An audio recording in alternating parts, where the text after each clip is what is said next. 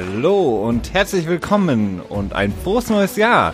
Wir sind zurück mit dem NFL Tuesday und aus der Weihnachtspause zurückgekommen und haben etwas ganz Besonderes für euch vorbereitet, denn ich bin heute in meinem kleinen Studio hier nicht alleine. Ich habe mir jemanden eingeladen und zwar Christian. Christian ist zu Besuch und da dachten wir, es macht Sinn, wenn wir das neue Jahr starten mit der aktuellen Folge vom NFL Tuesday und wenn wir das Ganze mal wieder zusammen machen. Christian, schön, dass du da bist. Ja, auf jeden Fall. Es ist durchaus äh, ungewöhnlich, denn das ist das zweite Mal, glaube ich, jetzt, dass wir zusammen hier nebeneinander sitzen und äh, face-to-face quasi aufnehmen, das ist ja schon, ja, das ist ein ziemlich anderes Feeling, muss ich sagen. Also mein ganzes Setup ist ja auch anders.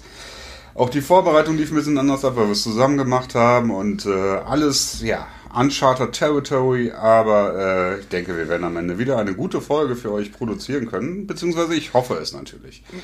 Ja, das hoffen wir auf jeden Fall. Also wie gesagt, wir hoffen natürlich in erster Linie, dass ihr gut rübergekommen seid ins neue Jahr 2019. 2019 ist natürlich ein vielversprechendes Jahr, so wie jedes Jahr natürlich. Und für uns natürlich auch. Wir haben viele Sachen natürlich auch geplant. Ähm, können wir vielleicht schon mal kurz anteasern, können wir vielleicht auch am Ende noch mal kurz drüber reden. Wir haben ja eine ähm, noch ein weiteres Projekt in der Planung. Da hatten wir auch mal um ein paar äh, ja, Feedback oder ein paar Anregungen gebeten und da haben wir auch welche bekommen.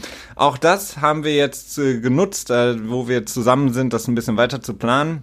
Wir werden auf jeden Fall, sobald die Offseason losgeht, das spricht äh, nach dem Super Bowl, werden wir dieses Projekt starten. Ähm, das wird so eine Art äh, Miniserie, wenn man so will. Und da werden wir all unser Wissen, was wir haben zur Liga, allem drum und dran. Wie sieht's aus mit Cap? Wie sieht's aus mit Free Agency? Wie bauen sich Teams auf? Wie sind aber auch vielleicht ein bisschen die Stories von den Teams, Hintergrundinformationen zur Geschichte von Teams, Umzug, Relocation, all das werden wir in aufeinanderfolgenden, ähm, sich aufbauenden Folgen für euch zusammenfassen und das werdet ihr ganz gewohnt ähm, hier in unserem Feed vom NFL Tuesday auch finden. Das heißt, da müsst ihr gar nicht irgendwas Neues abonnieren, sondern ihr seid ähm, ja up to date, wenn ihr immer bei uns up to date seid, sprich, wenn ihr uns abonniert habt. Ähm, dann können wir auch direkt mal sagen, wir freuen uns natürlich auch 2019, wenn ihr uns weiterhin folgt, wenn ihr uns weiterhin äh, gerne eine Bewertung da lasst bei iTunes. Telefriend, Telefriend. Genau, uns weiterempfehlt und wenn ihr uns da einfach ab und zu mal ein Feedback hinterlasst, freuen wir uns sehr.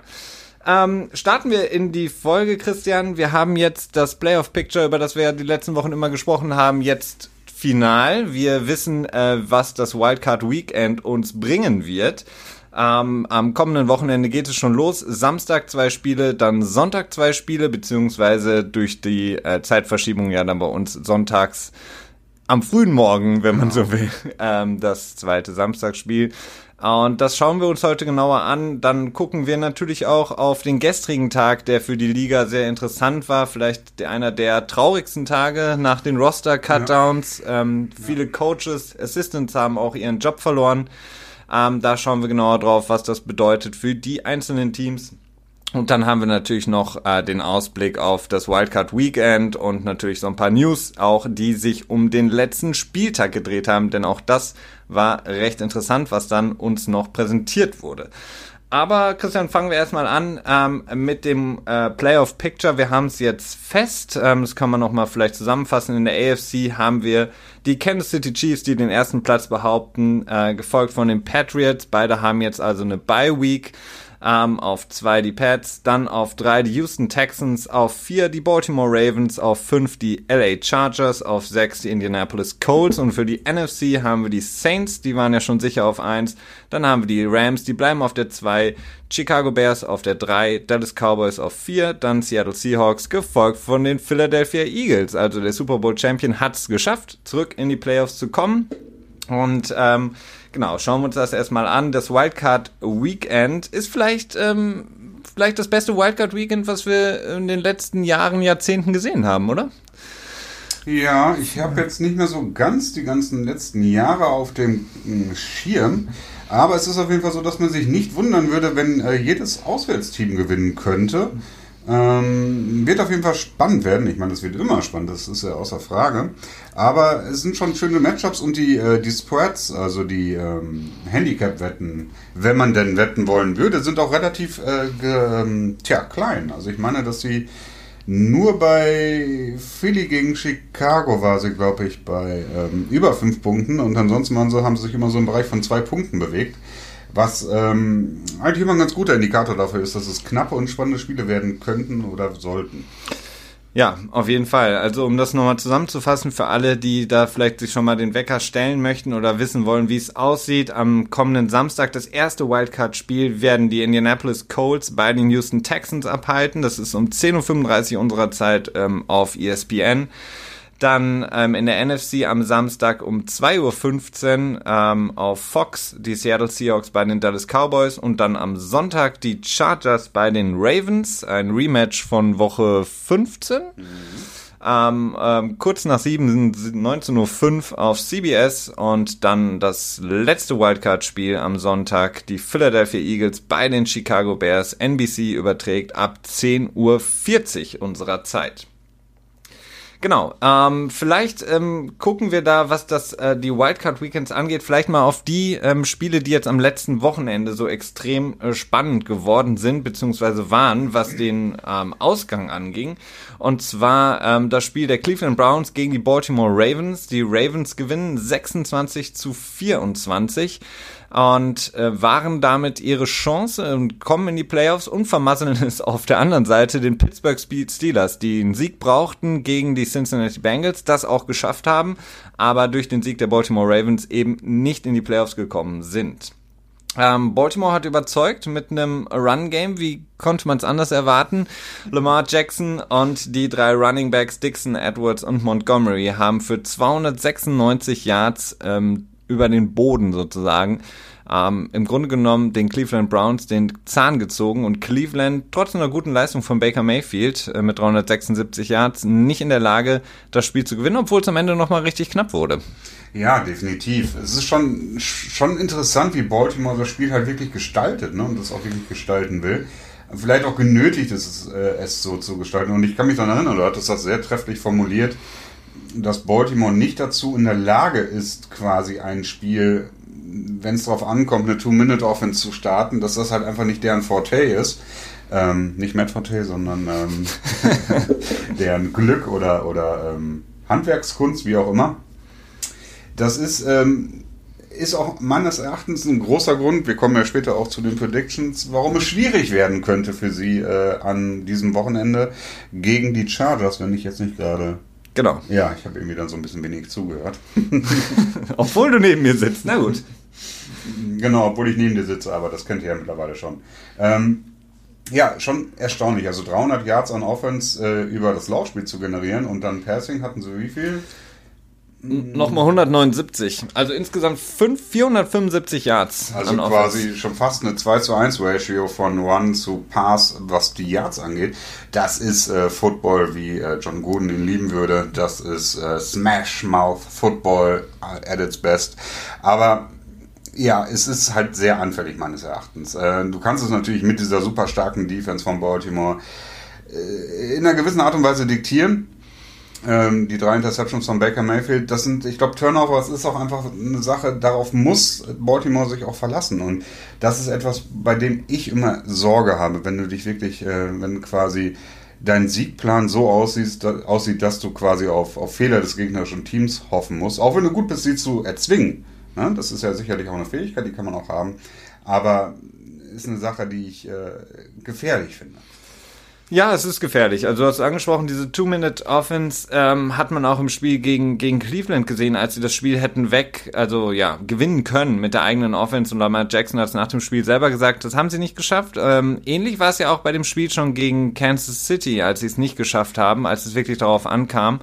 Ähm, gut, da war der Matt Jackson dann auch, ähm, ja, ich weiß nicht, ein bisschen verletzt zumindest. RG3 mhm. kam ja dann noch mal rein, aber das haben sie nicht geschafft. Das ist natürlich. Ja, das, das, war aber auch weniger der Moment. Das war eher der Drive davor, wo sie das Spiel verloren haben, meiner Meinung nach. Da war Lamar Jackson noch drin. Und ähm, gut, da hatten sie dann Zeit gehabt. Das war doch in der Overtime, oder? Äh, war das schon in der Overtime? Ja, doch, stimmt, hast recht. Oder hatten sie nochmal eine Chance gehabt, äh, um zu antworten auf den Ausgleich von KC? Ich meine, das könnte auch gewesen sein. Aber es ist fehlt ein bisschen was, weißt du, so ein bisschen so, was einem so ein bisschen Sicherheit nochmal geben würde. Ja, absolut. Also dadurch, dass eben, ich glaube, sehr, sehr viel der Offense einfach über sehr, sehr kreative, das muss man mhm. dazu sagen, ähm, Laufspiele geht, ähm, hast du natürlich am Ende des Spiels, wenn du deutlich schneller Yards brauchst, vor allen Dingen, wenn du zurückliegen würdest, dann natürlich ein Problem, ähm, denn Lamar Jackson kann nicht jedes Mal ähm, den 20, 30 Yard Lauf hinlegen, sondern muss einfach auch darauf bauen können, dass er mit seinen Receivern und da ist vielleicht auch so ein bisschen ähm, das Problem der Baltimore Offense insgesamt, dass sie einfach nicht die Receiver haben, die die tiefen Bälle, abgesehen von John Brown, fangen können. Äh, Willie Snead ist sehr inkonstant, Crabtree ja schon seit Jahren inkonstant. Ähm, sie haben die Titans, mit denen sie viel machen, aber die bringen eben nicht diese Chunk-Plays, also die großen Plays. Und ja. das könnte ein Problem werden, das ist, das ist absolut richtig. Ähm, nichtsdestotrotz, ähm, eine schöne Story auf jeden, auf Fall. Fall ja. ähm, Lamar Jackson mit den Baltimore Ravens, die es geschafft haben, jetzt in die Playoffs zu kommen. Und es wird interessant sein, denn ähm, das Spiel gegen die Chargers haben sie gewonnen mhm. ähm, in der Regular Season. Im, das war bei den Chargers. Das war ein Heimspiel für die Chargers, das haben sie gewonnen. Jetzt haben sie auch noch den Vorteil, dass sie zu Hause spielen in Baltimore. Ähm, natürlich eine, eine gute Sache für, für Baltimore. Wir wissen noch nicht, wie das Wetter aussehen wird, aber Baltimore ist natürlich auch, da gibt es die Möglichkeit, dass das Wetter nicht gut aussieht und dann ist natürlich ein gutes Laufspiel äh, deutlich mehr wert, wenn es regnen würde, wenn es schneien würde, etc. pp. Ähm, starker Wind. Ähm, von daher haben sie dann wirklich eine sehr, sehr große Chance, ähm, die LA Chargers auf jeden Fall auch zu besiegen zu Hause und dann eine Runde weiterzukommen. Wir werden sehen. Wir machen nachher, würde ich sagen, Christian, noch einen kleinen Ausblick auf, auf die Spiele. Spiele. Ähm, gucken erstmal noch so ein bisschen weiter, äh, so einen kleinen Recap noch zu machen vom Wochenende beziehungsweise vom Playoff Picture. Ähm, aber was man auf jeden Fall noch sagen kann, ist, ähm, dass das vielleicht so das Matchup der Zukunft ist. Baker Mayfield mit den Cleveland Browns gegen Lamar Jackson von den Baltimore Ravens. Vielleicht die beiden Teams, die in der AFC North sich ja. in den nächsten Jahren bekämpfen werden um den Titel. Das könnte man so sagen. Gerade jetzt, wenn wir auch gleich zu den News kommen, in Pittsburgh ist ja auch wieder ja, äh, Land unter. Auf jeden Fall wieder einiges an Chaos. Ähm, die NSC North, die zumindest in den letzten drei Jahren doch ziemlich stark dominiert wurde von den Pittsburgh Steelers, könnte jetzt wieder mal so ein bisschen kompetitiver werden. Und vor allen Dingen auch die Browns, die ja nun, ähm, naja, wir kennen alle die Story, wir haben schon oft genug darauf hingedeutet. Aber sie haben jetzt endlich die Chance, wieder erfolgreich zu werden. Und das auch mit Fug und Recht. Jetzt ist natürlich die Frage, welcher Headcoach kommt. Da werden wir dann später auch nochmal drauf eingehen. Aber sehr, sehr spannend, was dort abgeht. Cincinnati vermutlich eher für die nächsten ein bis zwei Jahre in so eine Art Rebuild drin mit einem neuen Coach und Marvin Lewis, der weiß man eigentlich schon, ob der in der ähm, im Front Office dann bleiben wird oder ob er so komplett rausgeht? Ähm, das weiß man noch nicht, nee. Ähm. Mhm. Aber es ist, ähm, ja, es ist eine schöne Geschichte, es ist eine schöne neue Storyline, die man in der Offseason, die wir in der Offseason dann auch ausgiebig äh, bequatschen werden können. Das ist ja immer schön, wenn wir so ähm, nettes Futter haben. wir freuen uns über jegliches Futter.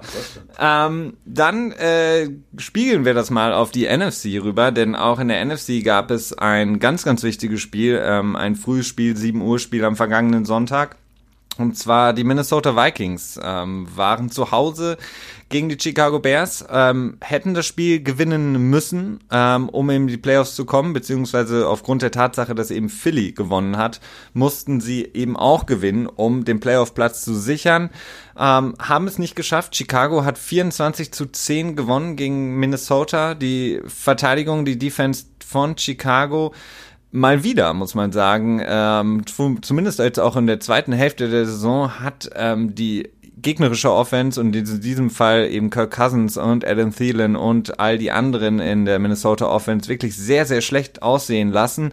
Äh, vier Sacks mal wieder. Ähm, der Defensive Coordinator Vic Fangio, auch da kommen wir nachher nochmal drauf, hat natürlich schon sehr, sehr viel Interesse geweckt jetzt auf dem Head Coaching Markt aufgrund seiner Defense, die er in Chicago da eben organisiert und eben aus Feld schickt jede Woche. Chicago ähm, zeigt einfach weiterhin, dass es das Team ist, was vielleicht am unangenehmsten zu spielen ist in den mhm. kommenden Playoffs.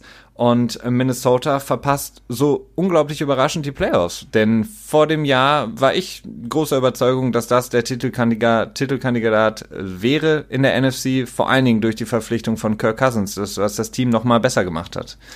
Ja, das ist die große Frage. Äh, auch viele Minnesota-Fans sind eher der Meinung, dass er das Team eben nicht besser gemacht hat. Es viel, wird viel lamentiert, dass er dem Vertrag nicht gerecht wird. Meines Erachtens ist das ähm, nicht ganz gerecht, denn er wird seinem Vertrag schon gerecht, denn er ist halt ein, eben halt ein Top-Tier-Quarterback und dieses Top-Tier-Level in der NFL für Quarterbacks ist halt sehr breit. Also da könnte man sagen, da sind halt ungefähr zwölf Quarterbacks drin, ne? Und so Top 12 Quarterback ist, finde ich, schwer zu argumentieren, dass das nicht ist, ne?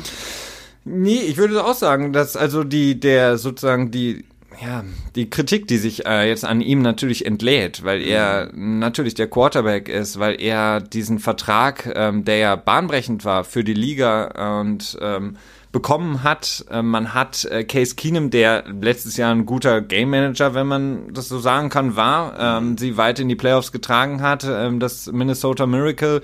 Dann hast du eben in der Offseason Kirk Cousins. Alle freuen sich, alle denken sich, okay, dicker Vertrag, da muss er was leisten und ähm, das Team schafft es nicht in die Playoffs. Das ist natürlich so das Worst-Case-Szenario und natürlich entlädt sich viel Frust am Quarterback, was ich auch nicht gerechtfertigt finde, denn äh, Minnesota hat ähm, in vielen Bereichen dieses Jahr zu wünschen übrig gelassen, vor allen Dingen in der Defense. Wir haben viel über die Defense von Minnesota gesprochen, auch in der Offseason, ähm, die sich nochmal verstärkt hatte, die eigentlich hätte besser sein müssen und dieses Jahr einfach nicht gut genug war gegen gegnerische Offenses. Und ähm, Mike Zimmer muss sich da eigentlich Kritik gefallen lassen, denn eigentlich ist das ja so sein Steckenpferd. Die Defense, er steckt ähm, gerne viel Geld auch in die Defense ähm, und hat es nicht geschafft, die wirklich auf ein Top 3 Niveau zu, ja, auf, be beziehungsweise auf dem Niveau zu halten im Vor vom Vorjahr. Das stimmt, das stimmt, das kann man ihm sicherlich ankreiden. Was ich bei Kirk Cousins wirklich interessant finde, jetzt gehe ich wieder zur Offense gemacht. Kein Problem, denke ich mal, ist, ähm, er hat halt eigentlich ziemlich passable Zahlen. Er ist halt was, was, ähm, QBR, was Completion Percentage angeht, ist er, glaube ich, sogar in Top 3 der relevanten Quarterbacks drin. Das einzige Problem hat er halt so ein bisschen diese Alex Smith-Krankheit, dass er halt äh, sehr kurze Completions halt immer nur hat. Ne? Dieses typische Dumpdown. Ähm, das ist halt auch so eine Sache, gut, okay, dann ja, weiß ich nicht, okay, aber viel mehr kann man dann noch nicht erwarten. Ne? Das ist halt der, der er ist. Ne? Ja, also wie gesagt, ich, ähm, ich glaube, die, die ähm, Offense von Minnesota war nicht so kreativ, wie man es hätte erwarten können, ähm, mit einem Quarterback wie Kirk Cousins, der natürlich deutlich mehr liefern kann ähm, als ein Case Keenum. Ähm, sie haben dann ihre Probleme gehabt. Es ähm, gab ja eigentlich von Beginn an eigentlich die Problematik, dass Mike Zimmer es nicht ausgeglichen genug gefunden hat, das Ganze. Ähm, er hat zu wenig Run gesehen. Ähm, der Offensive Coordinator wurde gefeuert. Ähm, das sind natürlich alles Sachen, die auch nicht so easy ähm, ja, zu verkraften sind für eine Offense. Ansonsten muss ich sagen, hat, äh, hat er eigentlich alles richtig gemacht, Kirk Cousins. Er hatte ein paar Spiele, die nicht gut waren. Ähm, insgesamt war es aber das Team, ähm, was nicht gut gespielt hat und was zu Recht dann auch nicht in die Playoffs kommt. Äh, wenn man sich jetzt vor allen Dingen den Gegner vom Sonntag anguckt, Chicago, die es eben geschafft haben, ähm, ja, mit, ich würde mal sagen, deutlich weniger ähm, klassischen Skill-Position-Playern, die wirklich gut sind, äh, vor allen Dingen in der Offense, ähm, genug Offense zu kreieren, um mit einer guten Defense dann eben weiterzukommen. Und das hat Minnesota nicht geschafft ähm, und die Defense hat sich auch noch dazu hängen lassen.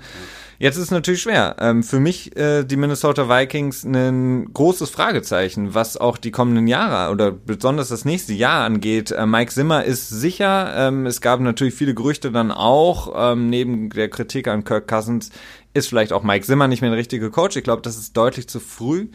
Ja, ähm, problematisch ist aber die, die, ähm, ja, wie geht man weiter vor? Ähm, wir haben jetzt Adam Thielen, der im nächsten Jahr nochmal einen Escalator in seinem Vertrag hat, jetzt 8,1 Millionen verdienen wird. Das ist noch relativ günstig für einen Receiver wie Adam Thielen. Das ist immer noch ein ziemliches Bargain, ja.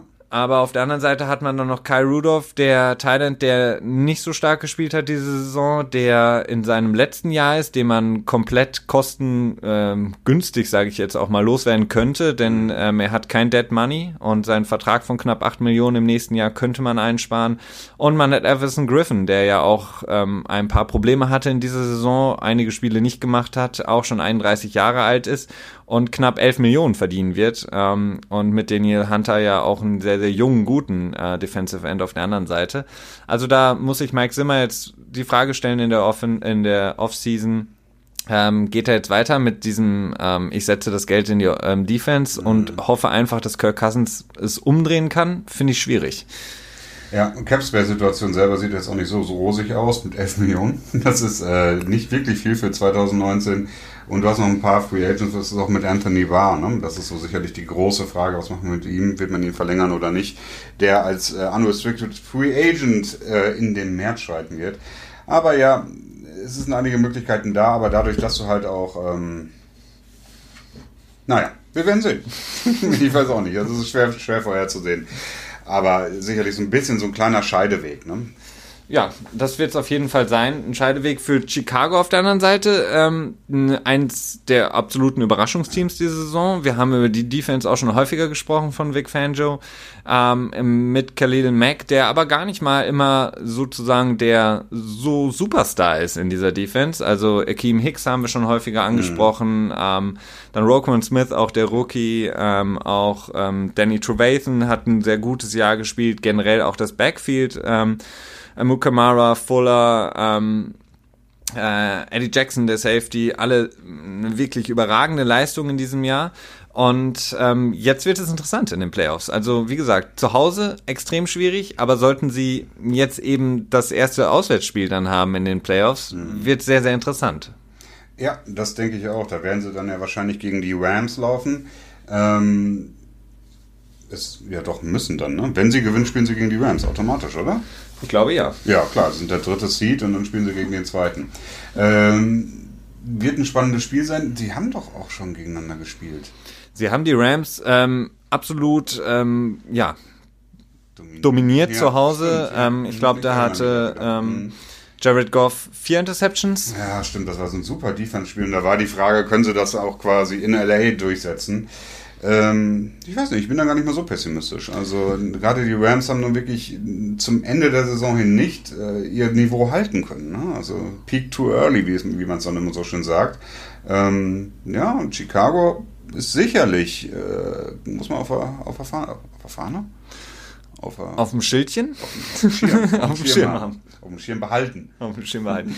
ja, auf jeden Fall. Also Chicago, ich bin, ich bin mir halt immer unsicher. Ich denke mir jede Woche, ähm, es ist ja so dieses, das Mantra eigentlich in der Liga, je mehr äh, Film du hast, also je mhm. mehr Möglichkeiten, ein gegnerisches Team zu scouten, dir das anzugucken und da, dafür deinen Gameplan dann aufzubauen, ähm, desto weniger funktionieren eigentlich so Offenses wie die, die von Chicago. Ähm, eigentlich ist das, denke ich mir eigentlich schon seit Wochen, irgendwann müsste äh, eine Defense in der Lage sein, das zu erkennen und dagegen wirklich den perfekten Gameplan zu haben. Aber irgendwie schaffen die Chicago Bears es doch immer wieder genug Punkte wirklich dann auch ähm, zu erzielen, um die Spiele zu gewinnen. Und da ist es jetzt schwierig. Also in, in so einem Playoff-Spiel Ah, weiß ich nicht. Also wenn es dann wirklich darum geht, gegen ähm, beispielsweise LA, ob sie das dann durchziehen können, ah, ich weiß es nicht. Und jetzt ist jetzt. Turnover.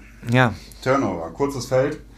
Ähm, Jared Goff, der jetzt, der wirklich einige auch einige Turnover produziert hat und damit der Defense, ich denke mal, dass darüber, wie ich eben schon sagte, ich, ich verlasse mich ungern auf Turnover, weil du das nicht wirklich komplett in der eigenen Hand hast, aber das dürfte die Sache sein, denn mit Trubisky, ja, der ist, äh, auf dem Weg dahin vielleicht ein guter Quarterback zu werden. Im Moment ist das aber meines Erachtens noch nicht. Nee, ähm, ich glaube auch, er hat, was seine Zahlen angeht, jetzt nicht unbedingt überzeugt als Quarterback. Also er ist wirklich aber auch ein, ähm, ja, jemand, der eben das, was man sich plant, was sie planen, was sie in der Offense machen wollen, gut umsetzt. Und ähm, das Mantra da muss sein, okay, Fehler minimieren keine Turnover produzieren mit Mitch Trubisky, ähm, das äh, Three and Out lieber nehmen, als irgendwas zu erzwingen, denn man hat einfach die Defense im Hintergrund. Wäre die Defense von, von Chicago nicht annähernd so stark, müsste man mit ihm auch deutlich mehr ähm, ja, riskieren. Man müsste deutlich. Ja, dann wäre man vielleicht nicht in den Playoffs, aber man müsste mehr riskieren, man müsste mehr äh, ihm den Ball auch in die Hand geben, um zu werfen. Ähm, das, das ist die Frage, ähm, wie weit sie das da treiben. Ähm, ich naja, für mich einfach das, das Team, das ich am schwersten einschätzen kann, generell in den Playoffs, aber vielleicht auch das Team, was ja einfach auch am unangenehmsten dann zu spielen sein wird. Ähm, wie gesagt, am Sonntag dann, am kommenden Sonntag, gegen den amtierenden Super Bowl Champion, die Philadelphia Eagles, das späte Spiel am Sonntag, ähm, zu Hause für die Chicago Bears. Ähm, ja, ob, ob Nick Foles sein, Story, ne? seine Cinderella-Story im Grunde genommen aus dem letzten Jahr fortführen kann. Ähm, wird zu sehen sein. Er hat, er hat überzeugt jetzt in seinen Starts, die er hatte für den verletzten Carson Wentz. Aber jetzt hat er wirklich die vielleicht schwerste Aufgabe, die man überhaupt haben kann momentan, gegen Chicago, in Chicago zu spielen. Auch mit dem Wide Receiver Core, ne? Golden Tate ist immer noch nicht so richtig angekommen, den sie quasi an der Trade Deadline war das genau, oder ja. war das davor noch?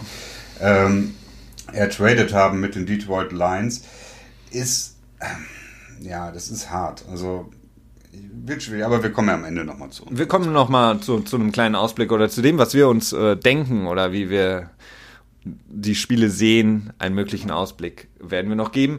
Ein, ein letztes Spiel von vom jetzt äh, vergangenen Sonntag möchte ich auf jeden Fall auch noch mal drauf eingehen, denn das war das ähm, ja berühmte Win or Go Home Game. Äh, die Indianapolis Colts gegen die Tennessee Titans. Der Gewinner ist drin in den Playoffs.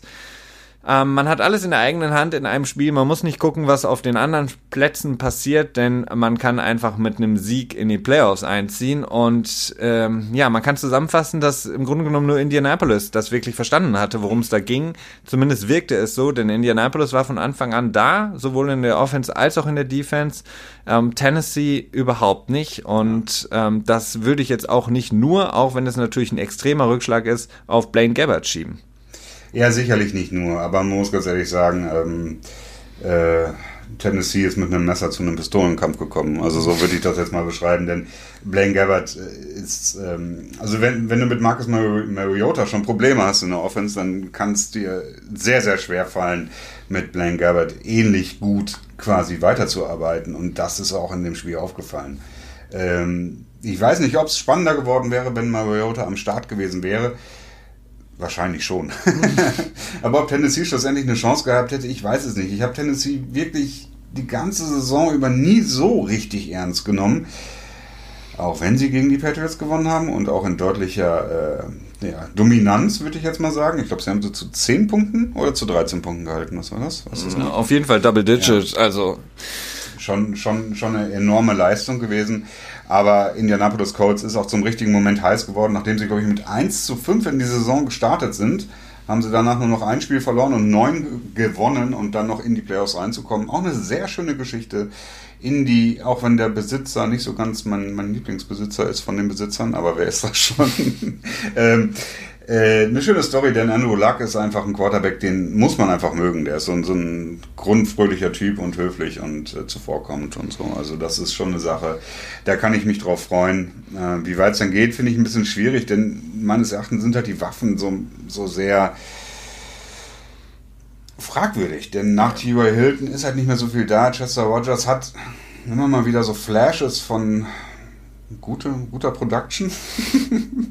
Aber halt unheimlich viele No-Names, ne? wie Mo Ali Cox. Ich weiß noch, in dem Spiel gegen die Patriots äh, habe ich jetzt irgendwie neulich noch eine Geschichte gehört, dass die in der Pressebox äh, fünf Minuten lang quasi die neuen Spieler vorgestellt werden mussten für die ganzen äh, Reporter, die da vor Ort waren, weil die einfach irgendwie alle von der Straße aufgesammelt wurden oder so. Ähm, Ähnlich wie Dontre Inman, der von den Chargers irgendwann mal kam, glaube ich. Ne? San Diego, ja, damals ja, noch. Genau, hm. San Diego. Und ja, ist halt auch meines Erachtens wieder schwierig, da mehr rauszuholen auf lange Sicht, beziehungsweise auf kurzfristige Sicht, nicht auf lange Sicht. Wir reden ja von diesen Playoffs und die sind ja eher. Äh, eher kurzfristig. Das stimmt, ja, das war das falsche Wort. Aber, äh, tja, das ist halt so die Sache. Ne? Playoffs ist ein Turnier. Game to Game, Week to Week und äh, alles ist wieder auf Null gesetzt. Ja, also wie gesagt, Andrew Luck ist für mich die, die, der Comeback-Player auf jeden Fall in diesem Jahr in Indianapolis generell eine schöne Story. Wir mhm. kennen all die Story, wie Frank Reich zu dem Job gekommen oh, ist, ja. mit einem Supporting Cast an anderen Assistant Coaches, die er selber gar nicht mehr auswählen konnte, weil Josh McDaniels sie schon ausgewählt hatte. Matt Eberfluss zum Beispiel, der Defensive Coordinator, auch einer, der jetzt im Rennen ist um neuen Head Coaching Positionen, denn er hat was geschafft, was ähm, die Colts seit ja, Jahrzehnten nicht mehr hatten. Auch in den, in den letzten Jahren unter Peyton Manning hatten sie eigentlich nie eine wirklich starke Defense und ähm, das haben sie jetzt wieder. Also Malik Hooker als Safety, ein perfekter Pick. Dann haben wir natürlich Darius Leonard, mein absoluter Favorit, ähm, mein Rookie of the Year, äh, Defensive Rookie of the Year auf jeden Fall. Ähm, hat die Liga angeführt mit 163 Tackeln, 7 Sacks, zwei Interceptions, jetzt auch in dem Spiel wieder eine Interception.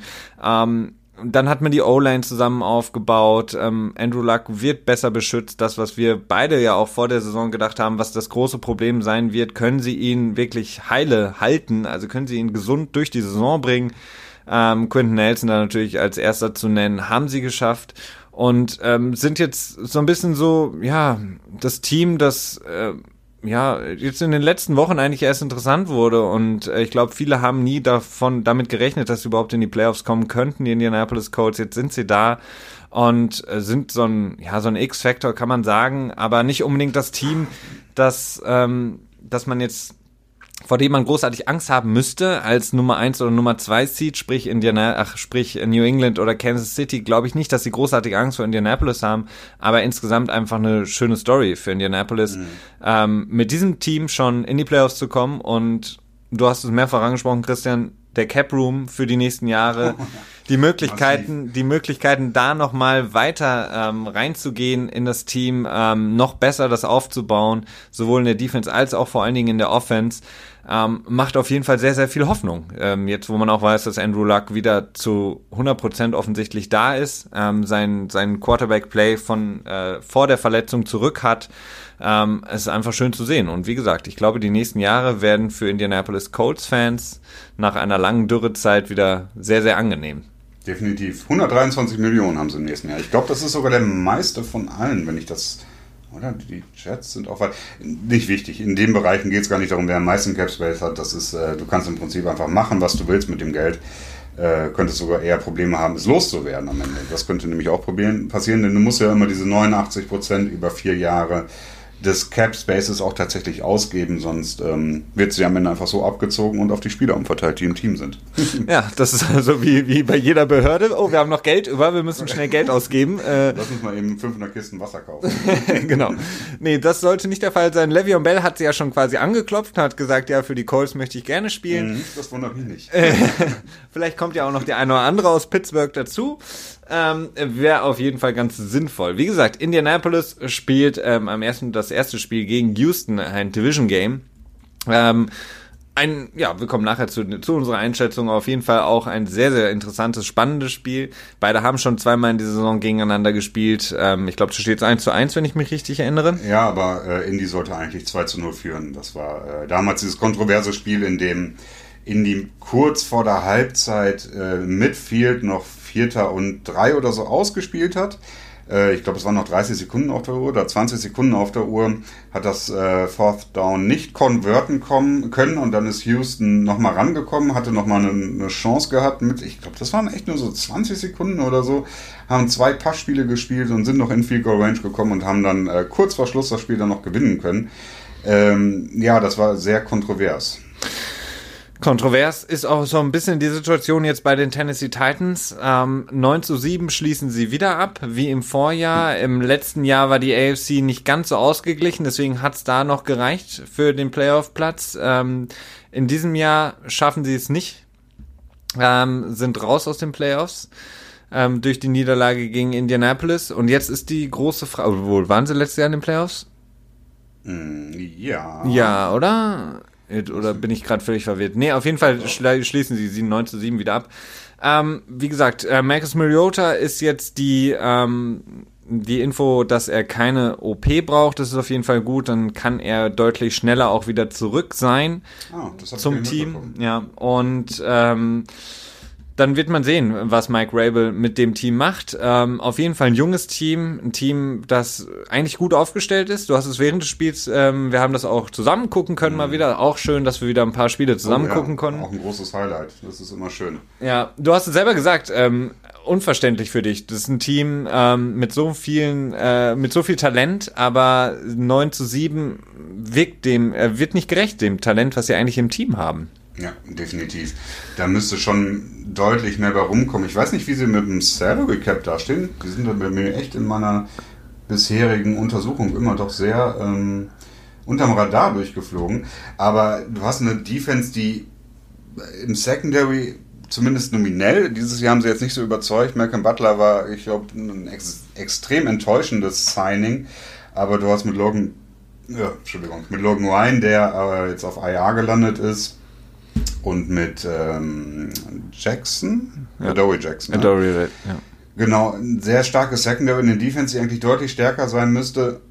Die Offense, das ist halt die Sache mit Mariota. Klar, du hast einen Top, war der Top 2, ne? Winston war, glaube ich, der erste Pickover ja. und, und Mariota der zweite. Ein Quarterback, an dem du natürlich erstmal nochmal festhältst. Das ist natürlich außer Frage, es ist halt total enttäuschend. Aber das Team ist meines Erachtens ist es underperforming. Also das muss man definitiv sagen. Und ähm, ja, jetzt hast du mit Mike Rabel einen First-Year-Head Coach, der äh, ja sicherlich im nächsten Jahr auch schon einiges an Druck verspüren wird, wenn er seinen Job behalten möchte. Ja, wie gesagt, vor allen Dingen aufgrund der Tatsache, dass, wie du sagst, auch eben genug Talent da ist in dem mhm. Team, muss er jetzt natürlich ein bisschen was erreichen können. Ähm, eines, ein Spieler wird ihm auf jeden Fall fehlen. Ähm, Brian O'Ragbo, Outside Linebacker, ähm, hat seine Karriere beendet nach zehn Jahren. Ehemaliger First-Round-Pick aus Washington. Ähm, kam 2015 zu den Titans. 132 Spiele hat er gemacht, 425 Tackles und 66 Sacks für Brian O'Ragbo, der, ähm, ja, ich glaube, mehrfach ähm, Pro Bowl All-Pro war, glaube ich, auch mal. Also ein sehr, sehr ja, konstanter Pass-Rusher, Outside-Linebacker, sowohl für Washington als auch eben für Tennessee nicht unbedingt eine Position, die sie schmerzhaft vermissen werden, denn sie können mit ihrer Front Seven sehr, sehr viel Druck ausüben. Das hat man nicht zuletzt in einem Spiel gegen die Patriots gesehen, in einem Spiel, wo sie sehr, sehr gut gespielt haben, aber eben auch viele Spiele, ähm, die sie leichtfertig vielleicht auch verschenkt haben. Ich erinnere mich gerne an das London Game, als sie kurz vor Schluss eben für zwei gegangen sind, anstatt das, das ähm, den Extrapunkt zu schießen. All solche Sachen können dann. Die Lions? Nee, gegen die Chargers in London. Also das sind Spiele, die darfst du dann halt, klar, das ist früh in der Saison und du denkst dir, okay, das ist früh in der Saison, aber im Endeffekt ist es dann, wenn du am Ende auf die Saison schaust, eben dieses eine Spiel, was du dann gebraucht hättest, um dann nochmal in die Playoffs zu kommen. Apropos das eine Spiel, das du gebraucht hättest, hätte Indy damals ähm, gegen Houston, wären die, hätten die gepantet und wären fürs Unentschieden gegangen, das war ja am Ende der Overtime, dann hätten sie, wenn alles weitere so ausgegangen wäre, wie es ausgegangen wäre, hätten sie den First Seed gehabt in der Division. Das heißt, sie hätten das Heimspiel gehabt und äh, wären danach unter Umständen nicht auf Kansas City gestoßen, sondern möglicherweise auf die New England Patriots. Oh, Deflategate 2.0 dann. In der Tat, in der ja. Tat. Äh, ob das jetzt unbedingt ein leichteres Los gewesen wäre, ist schwer zu sagen, ist vielleicht auch äh, eine Ansichtssache. Aber man sieht, dieses eine Spiel, 20 Sekunden panten oder fürs vierte Down gehen, macht am Ende einen riesigen Unterschied. Ja, und das ist ja auch der Grund, warum du dich immer so aufregst über Coaches, die äh, diese Entscheidungen treffen oder eben nicht treffen. Ähm, ich finde, alle Coaches müssen, äh, wenn sie Kinder haben, mit denen zwangsweise in der Offseason äh, so 40 Stunden Madden spielen, damit die so ein bisschen äh, Game Management lernen. ja, auf jeden Fall. Das, äh, das machen die wahrscheinlich eh die jungen Coaches, oder? Ja, das, deswegen sind die ja. auch so beliebt. Sean, Mac Sean McWay spielt den ganzen Tag mit Keep Talib. Deswegen äh, kennt auch den Roster von allen. Stimmt, er kennt ja alle Spieler von den gegnerischen Teams. Stimmt, ja. Oder er spielt viel Fantasy, das kann natürlich auch sein. Ja, aber die, da hast du die, die Defensive-Spieler nicht. Ja, okay, das stimmt. Ja. Ähm, genau, ähm, um das jetzt mal abzuschließen, das äh, Playoff ähm, Picture, die Wildcard Round, ähm, wollen wir natürlich jetzt mal gucken, Christian. Aber wir müssen noch ein bisschen Liebe den First und Second Seeds geben. Ein bisschen Liebe den First und auch Second Seeds. Auch wenn die erst nächste Woche wirklich relevant werden, aber ich meine, sie haben auch einiges geleistet, um da hinzukommen und das sollte man auch nicht aus. Okay, dann, dann fangen wir vielleicht an mit dem ähm, wohl möglichen MVP, Kansas City Chiefs Quarterback Patrick Mahomes, hat seinen 50. Touchdown geworfen in äh, Patrick Mahomes Manier 89 Yards zu, ich glaube Robinson war es. Ähm, nicht zu Hill? Ach nee, das war nee, davor. Das war davor. Ja. Ähm, Kansas City brauchte den Sieg gegen Oakland, um den First Seed zu behalten, denn die Patriots hatten gewonnen davor gegen die New York Jets. Ähm, ja, das haben sie geschafft, die Kansas City Chiefs. Und jetzt ähm, haben sie eben den ersten Seed behalten. Alles läuft durch Arrowhead. Das, was schon äh, Tony Romo vor ein paar Wochen gesagt hatte. Er hat das Gefühl, alles wird durch Arrowhead laufen. So ist es jetzt. First Seed, Kansas City. Ja, ist, ist für dich ein klassischer One and Done, oder? Nein, ich habe eben gesagt, es, ich, es, würde mich nicht wundern. Aber es würde mich äh, auch nicht wundern, wenn sie extrem dominant in den Super Bowl einziehen. Denn was die Offense leistet, was, was Mahomes auch einfach für Würfe bringt, es ist enorm. Es ist enorm. Und äh, die Waffen, die Kansas City zur Verfügung hat, die sind auch einfach ja, außerirdisch schon fast, ne? Du hast mit, mit Tyreek Hill und ähm, mit äh, Kelsey, der übrigens für kurze Zeit den All-Time äh, Receiving Yardage ähm, Rekord in der Liga für Titans eingestellt hat, nachdem äh, Kittel, wer kennt ihn nicht, wer hätte vor der Saison nicht mit George Kittle gerechnet, dem Titan der San Francisco 49ers. Ähm, aber ja, für kurze Zeit hat er den Rekord gehalten und von Gronk abgenommen, aber dann kam George Kittle und hat gesagt, so, nee, ist meiner. Ja, das ist auch eine schöne Story auf jeden ja, Fall. Durchaus. Ja, ohne, ohne Jimmy G ähm, dann den Rekord noch Wer zu holen. Wer Jimmy G, wenn man Nick Mullins hat? Ja, das stimmt auch. Nick Mullins, der hat er mittlerweile eigentlich einen äh, Checkmark bei Twitter? Hatte er. Das hat er im ersten Spiel schon bekommen. Sehr gut.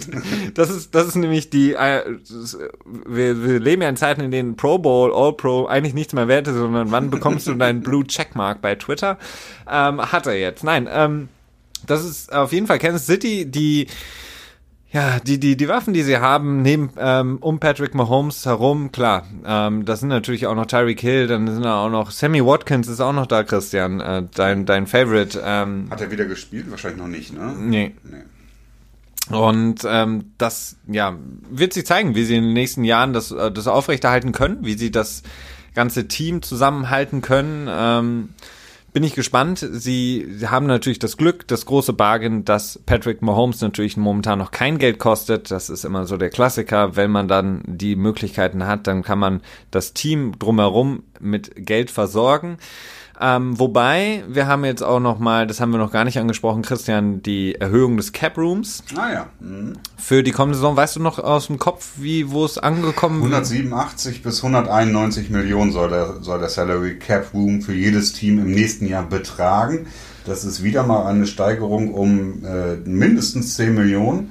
Allerdings das erste Mal in den letzten drei bis vier Jahren, glaube ich, wo die, ähm, wo die Steigerung nicht bei 7% oder mehr lag. Also da ist so ein bisschen was weggegangen, aber nicht viel. Nach wie vor wächst das Salary Cap und das ist äh, immer direkt ein guter Indikator dafür, wie gut es finanziell der Liga geht. Denn die Liga Tja, ungefähr die Hälfte. Ungefähr die Hälfte. Da werden wir sicherlich dann auch in unseren Spezialfolgen näher drauf eingehen, denn das Ganze ist nicht so simpel zu erklären in, ein, in wenigen Worten. Aber ungefähr die Hälfte der Einnahmen, die die Liga generiert aus Ticketverkäufen, äh, TV-Vermarktung, äh, ja.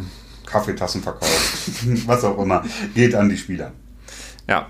Also das heißt, für Kansas City, die, die Zukunft sieht auf jeden Fall, solange ähm, ähm, Patrick Mahomes in seinem Rookie-Deal aus sehr rosig aus. Ähm, sie haben natürlich auf der Defense-Seite so ein paar Fragezeichen jetzt. Ähm, was macht man mit D. Ford? Wird er der nächste DeMarcus Lawrence? Wird er gefranchise-tagged? Ähm, dann haben sie noch ähm, Houston, glaube ich, der auch ähm, einen neuen Vertrag bräuchte oder lässt man ihn ziehen als schon etwas in die Jahre gekommener Outside Linebacker der Kansas City Chiefs. Er kriegt halt viel Kohle, ne? Ja. Captain Number im nächsten Jahr liegt bei 21 Millionen. Das ist äh, ja, das ist Top Passwasher Money im Moment. Genau, da, da wird eben die Frage sein, und das ist eben die, die Stärke der Defense bei, bei Kansas City die Front, ähm, mit der sie eben sehr, sehr viel Geld, äh, ähm, wo sie sehr, sehr viel Geld reingesteckt haben, die aber auch sehr, sehr wichtig ist, denn ohne diese sehr starke Front, mhm. die sie haben, hätten sie mit Sicherheit auch nicht den First Seed bekommen, denn Klar, auch, ähm, auch Chris Jones hat ja unheimlich äh, Unheimliches verbracht. Also hat er jetzt elf Spiele in Folge in Sack gehabt? Ich glaube schon, ja. ja also Jedenfalls um den Dreh. Schöne Statistik.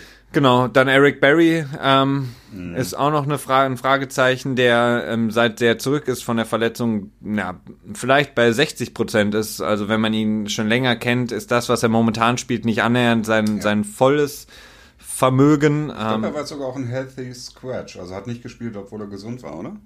Das weiß ich. Ich meine, er war nicht im aktiven Kader, aber ich okay. nagel mich nicht drauf fest. Okay. Nee, ähm, dann haben wir auf, in der AFC noch die New England Patriots. Ähm, Tom Brady ist back, sagen alle, nachdem er gegen die New York Jets ein Spiel gemacht hat, was jetzt nicht so großartig war, ähm, war eigentlich nur ein, ein Taking care of business, ne? Ja, genau. Sie haben das Spiel gewonnen, sie mussten das Spiel gewinnen, um sicher Zweiter zu sein in der AFC Playoff Picture. Das haben sie geschafft. Ähm, den ersten Seed hätten sie, wie gesagt, nur bekommen können, wenn Kansas City verloren hätte. Aber ja, Tom Brady hat ein okayes Spiel gemacht. Das war, wie gesagt, kein überragendes Spiel. Äh, viele sagen jetzt, er ist zurück, aber viel ja, wichtiger. vier Touchdowns geworfen hat. Genau, viel wichtiger bei New England ist einfach, ähm, wie können sie in der Offense, vor allem im Passing Game, noch mehr generieren, jetzt wo Josh Gordon ja auch weg ist. Mhm. Ähm, Chris Hogan wurde viel angeworfen, wurde viel versucht. Philip Dorset muss eingebracht werden. Ansonsten ähm, das Laufspiel wie genau. immer sehr gut. Sony Michel knapp 1000 Yards als Rookie, obwohl er vier Spiele verpasst hat in der Saison. Drei. Ich, glaub, ich glaube eher drei. Wobei ah, das, nee, war ja, verletzt, ne? ja das Chicago Game hat er ist er rausgekommen. Also das war auf jeden Fall ein gutes gutes Jahr für ihn als Rookie, ähm, als Erstrunden-Pick der New England Patriots. Ähm, da bin ich auch mal gespannt, ähm, wie sie das weiter aufbauen können. Jetzt werden sie in den Playoffs auf jeden Fall erstmal ein Heimspiel haben, was für die Patriots sehr wichtig ist. Und dann wird, wenn alle das so denken, wie sie denken und sagen, wie sie sagen, die Experten, wird es dann wahrscheinlich zum Showdown kommen in Arrowhead. Das ist auf jeden Fall ein sehr wahrscheinliches Szenario, denn ähm, ja, man traut den Patriots immer zu, dass sie gegen in quote unquote lesser competition einfach taking care of business machen. Oder eben auch nicht. Oder eben auch nicht, aber man, man denkt es halt immer im Vorfeld. Und äh, ja, es wäre irgendwie auch ähm, fitting, wenn dann am Ende quasi das AFC Championship Game in Arrowhead ausgetragen wird und dann quasi Kansas City nochmal ja, sich revanchieren kann für die ähm, hochpunktige Niederlage in Foxborough zu Beginn des Jahres. Ja, und vor allen Dingen auch die ganzen Playoff-Niederlagen in den vergangenen Jahren in Foxborough ja, ähm, unter Alex Smith. Die waren ja immer relativ, ähm, tja, deutlich. Deutlich, ja. Ähm, gehen wir rüber zur NFC noch. Christian, du willst ja allen äh, deine Liebe schenken heute. Ähm, die New Orleans Saints auf Nummer 1 ähm, haben ihre Starter gerestet, äh, so viel wie ging haben das Spiel verloren gegen Carolina. Ähm, ja, war im Grunde genommen ein, okay, wir gehen so gesund wie möglich ins Playoff. Genau. Relativ, ja, langweiliges Spiel in dem Moment. Vielleicht interessant für Leute, die wissen wollen, was ist mit äh, Teddy Bridgewater, der dann gestartet ist. Der, ja, das große Fragezeichen, der echt eine ziemlich schlimme Knieverletzung hatte und dann, äh, ich glaube, zwei Jahre nicht gespielt hat, ne? Habe ich das richtig im Kopf? Ähm, ja, er hat, sich, er hat sich verletzt und dann hat er komplett ausgesetzt, ja. Genau. Äh, insofern schon nicht uninteressant. Äh, nun hat er seinen, seinen Free Agent Wert, Free Agency Wert nicht wirklich steigern können. Das Spiel, das er gemacht hatte, war jetzt nicht so überzeugend. Ähm, nun ja, ich habe so ein bisschen Bedenken. Bei New Orleans gefallen mir zwei Dinge überhaupt nicht. Zum einen, dass äh, in der letzten Woche ähm, äh, Sean Payton, so, kurz, kurz äh, einen Brain Lag gehabt, Entschuldigung dafür, Sean Payton schon die Gateway-Dusche bekommen hat, dafür, dass sie quasi den First Seed bekommen haben. Das ist so eine Sache, das fühlt sich für mich nicht gut an. Das ist was, das macht man, wenn man was gewonnen hat. Wenn man irgendwie äh, ein Championship-Game gewonnen hat. Und äh, so wie man nicht einen Banner aufhängt, wenn man irgendwie, wie die Indianapolis Colts, wenn man die Division gewinnt, irgendwie, das, das fühlte sich für mich nicht gut an. Und das andere, war, dass sie die Punkte so extrem hochgetrieben haben. Äh, ich erinnere, ich habe das glaube ich auch schon mal im Podcast erwähnt. Ich weiß nicht mehr, in welchem Spiel es war, aber die haben irgendwie mit 20 Punkten geführt und dann Vierter und drei und sind dann nochmal dafür gegangen und haben dann nochmal einen Touchdown äh, erzielt, obwohl irgendwie nur noch fünf Minuten zu spielen waren. Da denke ich mir einfach, ah, das fühlt sich für mich nicht solide an. Und das ist vielleicht jetzt keine keine Analyse, die auf den Punkt genau reingeht und die so vielleicht auch nicht so wissenschaftlich ist in dem Moment, aber es fühlt sich für mich nicht gut an. Was sich für dich ja auch nicht so gut anfühlt, sind die letzten Wochen der LA Rams, obwohl sie jetzt äh, gewonnen haben, das letzte Spiel. Ähm, wie sieht's aus mit den LA Rams? Sind sie, wie du so schön immer sagst, zu früh gepiekt auf der Position 2 im NFC Playoff Picture, haben jetzt die Bye Week, haben aber in den letzten Wochen, ähm, das fing alles an mit dem äh, mit der Niederlage in Chicago, als Jared Goff sehr sehr schlecht aussah, dann glaube ich, dass die Woche danach gegen Philadelphia oder war es danach dann schon die Woche? Ich weiß nicht genau. Auf jeden Fall, da sah er äh, etwas besser aus, aber immer noch nicht so, dass man sagen könnte, okay, das ist der Jared Goff vom Beginn der Saison. Ähm, du hast gesagt, das könnte für dich das One-and-Done-Team sein. Ja, das würde mich halt auch nicht wundern, denn äh, es ist nie gut, wenn du im, Def im Dezember anfängst zu schwächeln. Und das ist bei den, bei den Rams definitiv so. Ähm, aber auch da ist sie, auch da muss ich den Respekt geben und sagen, ja gut, okay, sie sind für mich schon der Favorit, glaube ich, auch dann. Obwohl, wenn sie gegen Chicago spielen? Ah, ja, dann. Zu Hause gegen Chicago? Nee, ich glaube, da würde ich Chicago favorisieren. Das kommt darauf an, wenn du, wenn wir gleich äh, jetzt ähm, nämlich zu unserer Vorhersage kommen, überhaupt denkst, dass Chicago weiterkommt. Nur Ah, dann, ja. Deswegen habe ich ja gesagt, wenn. Wenn sie gegen Chicago. Ich will ja nicht spoilern hier. nee, du willst ja nicht spoilern. Wir haben uns übrigens, äh, wir, eigentlich haben wir uns auch noch gar nicht überlegt, wie wir tippen. Also wir machen jetzt jetzt on the fly, on air, ähm, Ja. live. Ja, okay. Vielleicht habt ihr einen Vorschlag, dann schickt uns den schön zu.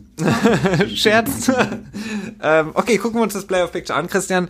Ähm, äh, ich würde einfach sagen, du sagst deine Prediction. Ähm, Okay.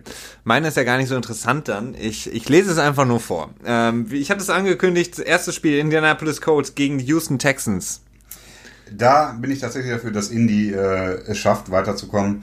Äh, beide Spiele in der Saison hätten sie gewinnen müssen, sollen, müssen vielleicht nicht, aber sollen. Und ähm, Houston äh, schafft es immer wieder in den Playoffs äh, nicht zu überzeugen. Deshaun Watson ist irgendwie einer der meistgesackten Quarterbacks und Indy hat in den letzten Wochen angefangen, häufiger zu blitzen, was mir häufig gut aufgefallen ist. Also die haben wirklich schöne Konzepte da am Start und sind damit auch sehr erfolgreich. äh, Und machen es aber auch nur, wenn es wirklich nötig ist. So hatte ich zumindest das am Gefühl. Dementsprechend denke ich, dass Indy über ähm, Houston gehen wird.